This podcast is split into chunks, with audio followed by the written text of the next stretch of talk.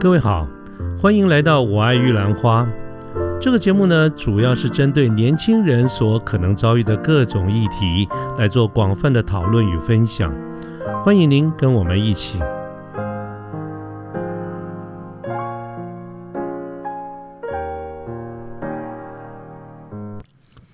各位好，我是卢天记。现在是民国一百零九年的九月二十九号星期二的晚上，那么再过几天就是中秋节了哈，所以我在想，今天晚上呢，我们就聊点轻松的，不要聊太过于严肃啊。那么，呃，我就想到一件事情哈，我今天在下班的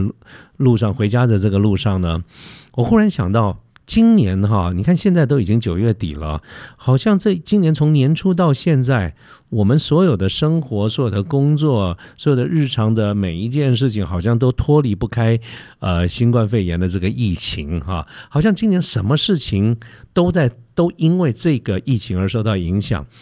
好像没有别的事情可以谈了。我我也记不得我多久没有出差了啊等等。虽然我其实还蛮高兴的，我现在不太想不太喜欢出差啊，但是我觉得哎。好像很多事情都没有很久没有做了，其中有一件事情我倒是蛮喜欢，而今年很遗憾几乎都没有做了，就是看电影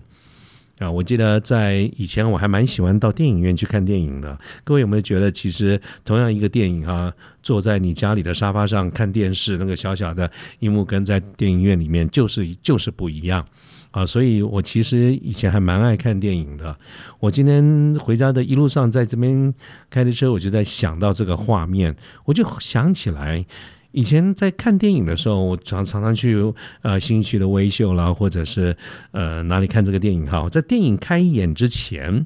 啊，各位有没有？如果你也爱看电影的话，你们想，你你记不记得开演之前常常会播一些广告片啊？那么其中呢？就有一个广告片，我的印象很深刻，我还蛮喜欢的。那我后来才知道是广告片，我以为我我我我原先一开始以为是电影的预告片啊，后来呃原来才是一个广告片，短短的。那么其中有一个句子呢，我印象深刻。他这个句子是怎么怎么说呢？他说：“越暗的地方你越亮。”我蛮喜欢这个句子，从当时一直到现在，我都常记得这个句子啊。那之所以会觉得喜欢这个句子，是因为我觉得这个句子虽然短，字数不多，可是它听起来非常的光明，非常的正面啊，所以我就把这句话当成今天晚上这个节目的主题：越暗的地方你越亮啊。那因为谈到这个正面积极哈，所以我就一路的在想。哎，想还哪一些呢？我接着又想到一件事，就是说，像今年呢，因为很少再出去看电影了，几乎是没有了，所以我后来就常常在网上看电看这些影片哈，比如说 YouTube 上面常常有很多啊不同的主题的这些短片啦、Netflix 啦等等哈。我曾经啊在最近看到一个很有名的 YouTuber 哈，这个他在他是一个。呃，住在美国的华人，呃，叫做江峰啊。那么《江峰漫谈》里面，他曾经有一集的这个节目，他。讲了一个故事，哎呀，我觉得这个故事非常的好啊，所以今晚想借这个故事来跟大家聊一天。但是因为这个是不是我说，不是我说的哈，这个我不能略人之美，所以呢，先说明一下，这个是我在 YouTube 上面听到的一个故事啊。那么这个这个故事是这样子说的哈，各位知道，在这个西元二零零一年九月十一号，也就是差不多接近要二十年前的九月。那么，在美国发生了一个悲剧，哈，就是，呃，美国的纽约这个地方受到了恐怖分子的袭击，他们绑架了几个飞机，然后去冲撞啊双子星大厦，所以在这个呃纽约的这两栋非常有名的这个地标，在当时就倒塌了，造成了非常多人的这死亡。根据统计啊，大概最少最少大概就有三千三千人死亡，甚至还有可能更多啊。那么，这个是在美国近代的历史上。对美国而言是一个非常大的一个痛。那么也就是因为九一一的这个事件，也后来连带的影响了美国在对外政策上面的一些重点，所以接下来的二十年，美国把很多的这个精神都放在反恐这件事情上。不过，我们今天晚上倒不谈不谈这个美国的对外交政策啦等等，这个我们都不是我们今天的重点。各位如果有兴趣的话，将来我们再另外制作几集来谈一谈我个人的一些浅见。但是回过头来呢，我们现在讲的就是九一一这个事件啊，这个是一个很大的一个伤痛。那么这个事件过了过了一段时间以后呢，有一个美国非常在纽约哈非常有名、非常世界级的一个媒体，他的这个执行主编呢，有一次就有一个机会到中国的北京去参加一个交流、一个培训。跟在呃，那么参加的人呢，其实在中国方面就是中国的各大顶尖的这个媒体的主编或者是执行主编啊，都是非常高阶的这个主管。那么这个这个这个交流这个培训，它当时的一个主题叫做什么呢？媒体的社会责任与。道义担当啊，所以这是这样子的一个主题。那么在这个主题之下的一个交流，其中还有一个部分是培训。所以呢，这个美国的这个主流媒体的执行主编，当时在这个培训的场合里面呢，他就。在桌子上大大小小摊出了几十张照片，那么这个几十张照片呢，就是当时九一一事件发生的时候，各个媒体在现场各个角度所拍摄的这个照片。这个照片呢，其其实每一张都诉说了当时的一个非常凄惨、非常令人悲伤的一些状况啊。有一些有些照片上面讲看呃，上面是呃当时的受难者哈。然后从几百公尺的高楼上面往下跳，因为火烧过来了。那么，呃，也有满地的这个苍蝇，也有看到这个，也有一些照片是，呃，很多的消防员在这个瓦砾堆里面努力的去尝试的去搜救，看看还有没有任何生还者哈等等这种各个照片各个角度。那么，当这个主编呢把这些照片全部摊开来了以后。他提出了一个问题，因为这个培训其实就是一个 workshop，所以大家基本上都在讨论。那么他就对现场的学员，就是啊中国的这些媒体主编们提出了一个问题。他说：“请问大家，在这么多的照片当中，如果我们只能选一张作为这一期我们的封面照片，大家会怎么选？”好，结果呢，中国这边的这个主编，各个报的主编不约而同的都选了一张跳楼照。啊，就是刚才我提到有这种呃受难者，他从几百公尺的这个高楼上面，那个窗啦破啦，整个整个往下跳楼的照片。那么这个美国的执行主编就问大家来想了解一下，大家为什么会选这张照片？那么综合了大家的意见以后呢，得到几个结论，就是大家之所以会选这张照片，第一。主要的一个第一个原因哈，就是这张照片真的非常的惊悚，他拍的其实包括角度，包括什么都非常的专业，非常的传传神，所以呢，这个照片本身的这个画面是一个非常惊悚的画面，或者我们可以说，从新闻的观点来说，它是非常吸引眼球的。而当时所有中国的主编都认为，新闻本来就是要报道事实。啊，所以虽然这个照片非常惊悚，但是它的确传递了这样的一个讯息，所以这是啊，所有的这个学员，就是中国的这边的主编，他们选了这张照片。那么当时这个美国的主编呢，就说他其实也有点讶异哈，大家都选了这一张。那么他说呢，在在这张这同样的一个问题，他们在美国的时候呢。询问了美国的各个主要媒体的这个主编，结果美国这边的这个媒体的选择是什么呢？大家不约而同同的选了都是消防员的照片，也就是很多的消防员啊，满身啊这个都是脏兮兮的，在大大小小的这个瓦砾堆里面拼命的去搜救，看看能不能找到任何能够幸存的生存者啊，生还者。这个是呃美国这方面的一个选择。当然了，在这个这个研讨会，在这个 workshop 里面，这个美国主编他特别强调，这个问题本身啊，就跟很多的问题一样，它纯粹就是大家的一个选择，它并不存在任何所谓的正确答案与否哈。也就是说，大家不管选什么都是对的。但是呢，这个故事在后来衍生出来的是什么呢？就是说，各位有没有想过，为什么好大家的选法是不一样？那么其中呢，最重要的一个重点是什么？在中国这边啊不呃，对不起，我应该这样讲，就是当跳楼照这张照片，它传递的是什么样的一个讯息？它其实传递的是绝望。各位想想看，这样的一个画面，当你是在这个几百公尺高楼上面的工作者啊，当时这个楼也快塌了、着火了等等，一个人会打破了窗子往下跳，明明知道这几百公尺高，你其实跳下去是必死无疑的，但是他仍然选择了往下跳，这是一个多么令人绝望的时刻啊！所以这个跳楼照本身传递的一个讯息，是真的是非常惊悚，而且传递的是一个绝望的概念。但是呢，消防员的这个照片，它传递的是什么什么讯息呢？就算是在这样子的瓦砾堆里面，明明知道希望渺茫，但是大家仍然抱了一丝的希望，看看能不能找到有任何一个人还有一点点希望，我们也要去把他救出来。所以，如果我们用简单的话来做一个归纳的话，这两张照片其实传递的是完全截然不同的讯息。跳楼照传递的是绝望，消防员的照片传递的是希望。好，所以呢，这个非常有名的这个 YouTuber 江先生呢，他讲了这个故事，他其实就在回应，在当时这个研讨会的这个主题是媒体的社会责任跟道义的担当。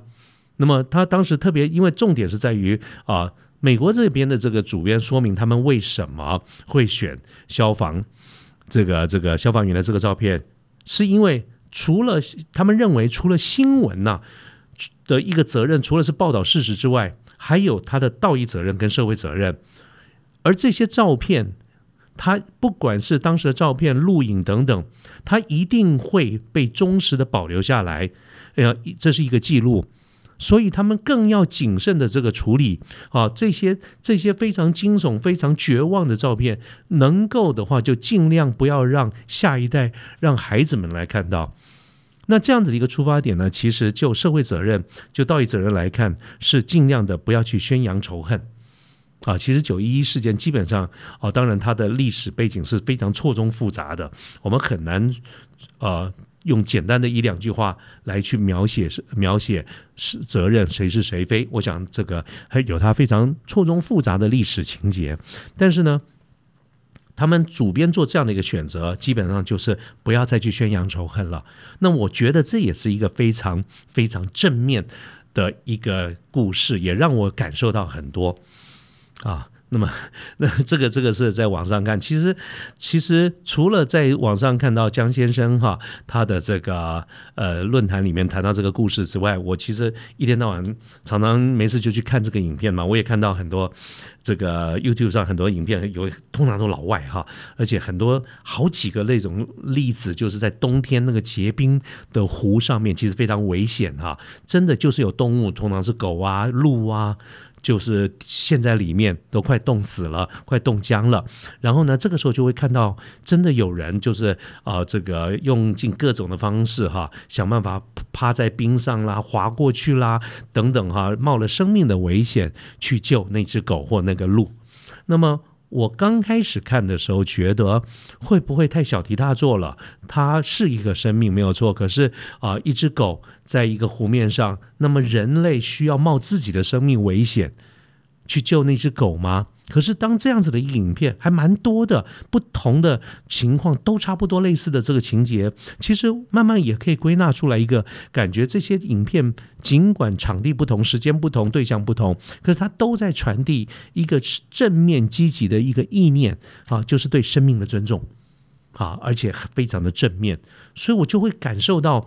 啊，我们不管是在 YouTube 在网上看到这些短片啦，啊，想想在真实发生在是这个生真实生活中的九一一的故事啦，啊，我在电影院面里面看到的这些广告词啦，甚至于我又联想哈，这过去我看到的一些电影有没有哪一些也是在讲很正面积极的事情？我还真想到了，啊，我想到了几个电影跟大家分享一下。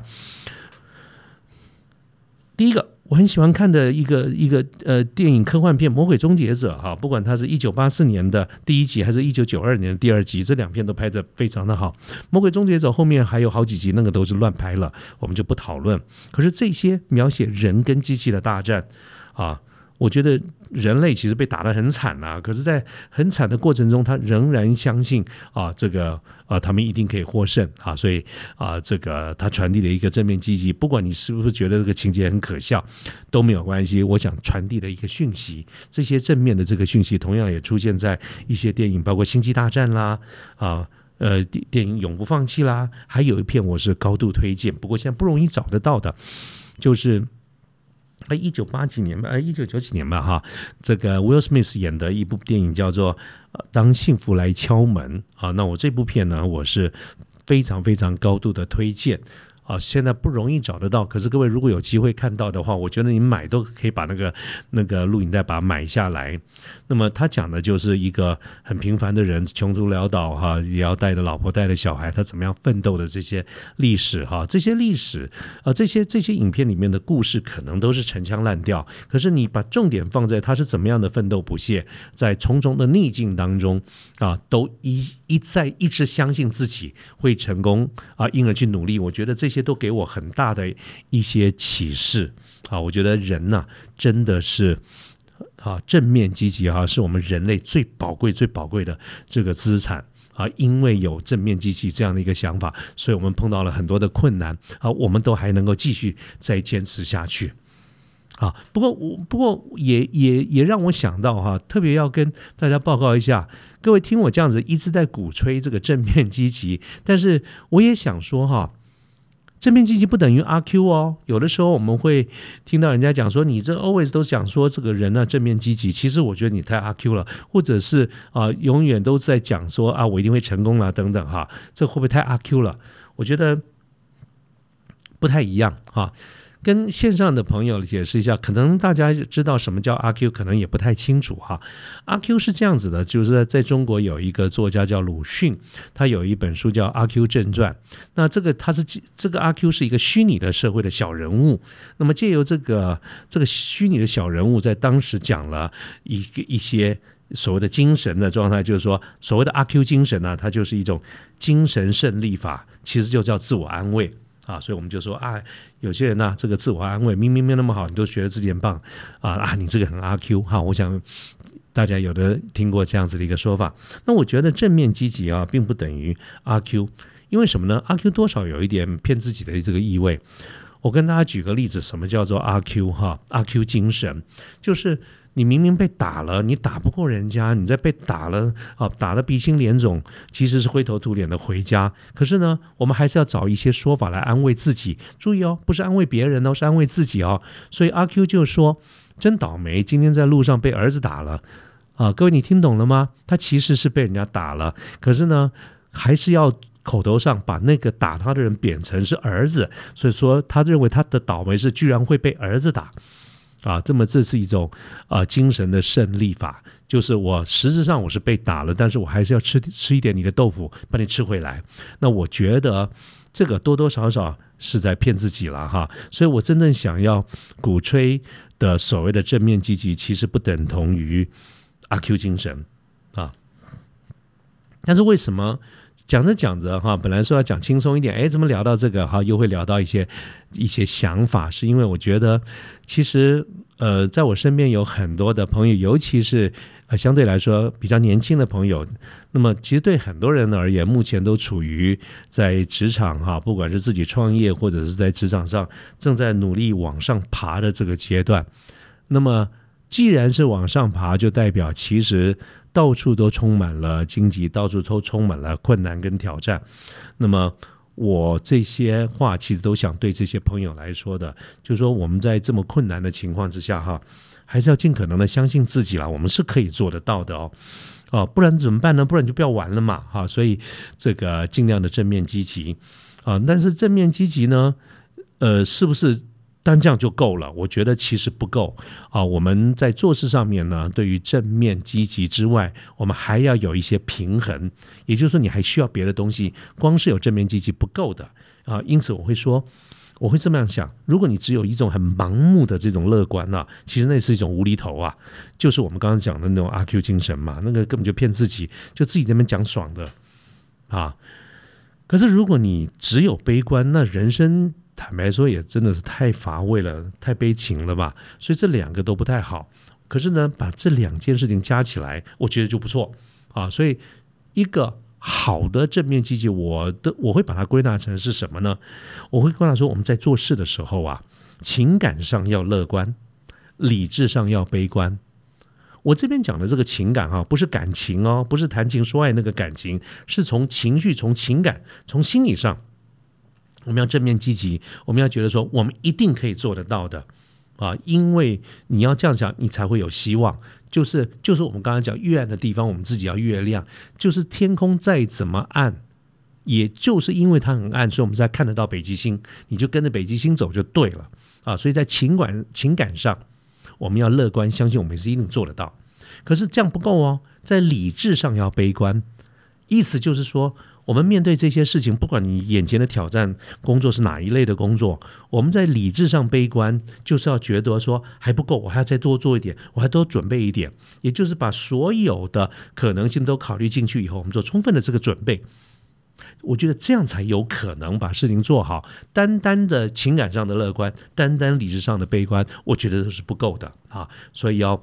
这个这个把这两件事情放在一块，我觉得会比较平衡。那另外呢，我也想到一件事情，就是，呃，其实我们必须面对一件事，就是阳光一定真的好吗？其实各位可能会听过一种说法，我有一部分的时候部分是相信的。我们曾我们听到人家说，其实越是阳光的人呐，他也有可能他的黑暗面或者阴暗面就越强。这句话的意思啊，各位要正确的解读，不要误解了我的意思。我并不是说人呐啊，这个是个两面人很可怕，不是这个意思，而是说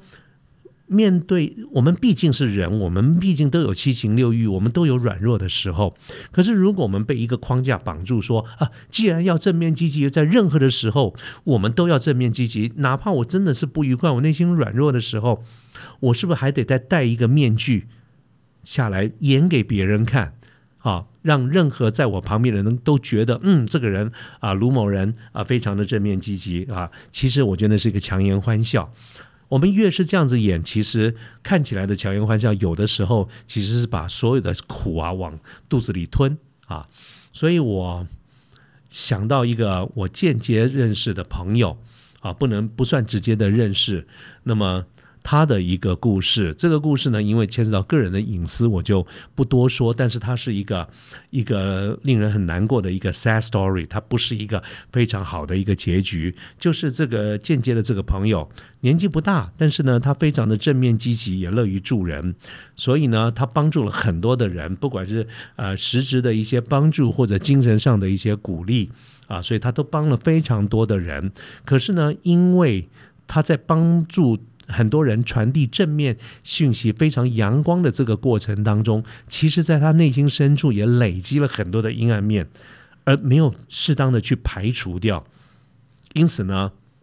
很令人遗憾的是，他最后选择了一条我们都不愿意看到的一个路而离开了，离开了我们。啊，我觉得这是一个啊，让人家觉得非常难过的一件事情。可是回过头来看，为什么？其实就是因为不管。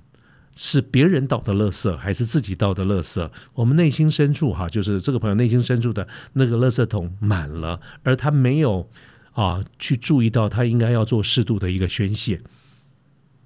啊，所以最后会走上这条路啊。这个就是我刚才讲的，其实有时候越是表面上看起来呃正面积极，其实越有可能阴暗面很强。所以呢，我觉得我们每一位，包括线上的你我哈，我们都应该。要想办法，要学会倒垃圾哈。那每个人倒垃圾的方式有有所不同哈。我们可以把这些垃圾倒给别人，或比如说你，我也欢迎你来找我倒垃圾啊。但是我有我自己倒垃圾的方式。那么或者是你自己要有一些排除，有的人用运动，有的人用啊登山，有的人用各种的方式要排除这种内心深处的阴暗。我觉得这是一个必要的啊。那。会讲了个半天，那我们在讲说什么叫做越暗的地方呢？你越亮。呃，我我有时候想想，我刚整理了一下哈，想问问大家几个问题啊。那个时候你就你就可以比较好回答，回想一下你到底是不是处在一个很阴暗的环境啊？我第一个会想到问大家的是，哎，每天早上起床的时候啊，你睁开双眼，你会想到什么？你会想到哇，很棒，我要去上班，还是会想到四个字叫做我不想去？或者在公事上呢，你碰到很刁钻的客户，很多的客户啊都是只拿不给啊，拼命的问东问西，要求很多的资料，单子都不下。你想到的是什么？面对的同事啊，你又想到什么？我我们想到的是，哎呀，他们都在推事情，哎呀，都拖累我们，哎，都是你啊？还是傍晚到了五点半的时候，你在办公室会想什么？我想快点收东西，我赶想赶快走，一秒钟、一分钟都不想多在这边啊！各位，如果你有这样的一个想法，其实也蛮正常的啊。这个这个呃，我也有时候会这样子去想它哈。所以跟我刚才讲说，我们要适度的去排除一个压力。好，但是我想他零零杂杂的哈讲了一些，那么今晚因为纯粹就是跟各位谈一些呃情绪上的一些感觉，所以我没有特别的让它变得非常的有条理，纯粹就是我想到什么跟大家做一个分享。但是呢，我想差不多的时间啊，我想为今天跟大家的闲聊做一个结论哈。当然各位可以听到从头到尾我都在讲一个正面积极这件事情啊，因为我觉得真的要让自己在。越暗的地方啊，我们要越亮。可是呢，当你真的有情绪上来的时候，我们该怎么想呢？我曾经跟几个好朋友建议过，因为他在职场上大家上班都很烦，我给他做了一个建议，后来居然人家还说不错，蛮有效的哈，所以我就说给你听。那我都跟朋友建议说，你就上班的时候有各种不爽的状况，你就把它当成是打怪好了。那么跟我们平常打在打游戏的时候打怪有什么差别呢？打游戏是要付钱的哦，打游戏哈，你大概就三条命，打被打死了你就得开始继续投钱。可是上班呢不用付钱啊，上班老板或者公司来付你钱呢。然后呢每天出状况，你一个月上二十二天班，他至少就出二十二个状况给你啊，各种状况题，你每天。都当做在打怪，所以真的就有朋友啊，每天抱着一个期待、兴奋的心，他说今天进了办公室，不晓得又有什么状况啊，试着打怪。那这种想法的确是有一点阿 Q，但是如果他有帮助，有助于让我们觉得上班觉得好过一点的话，那为什么不呢？哈，好，那这个我想差不多的时间，为我今天一个非常没有章法、不不很结构化的聊天，差不多就告一个段落哈。那纯属聊天，各位对于我这边啊，今天这个节目或者我们过去任何一集的这个节目有什么样一些想法，有什么的意见，也都非常欢迎各位在我们的脸书的粉丝专业里面啊，给我们大家一些意见，给我们一些分享，好不好？那今天跟大家的闲聊就到这边啊，祝福大家，大家晚安，拜拜。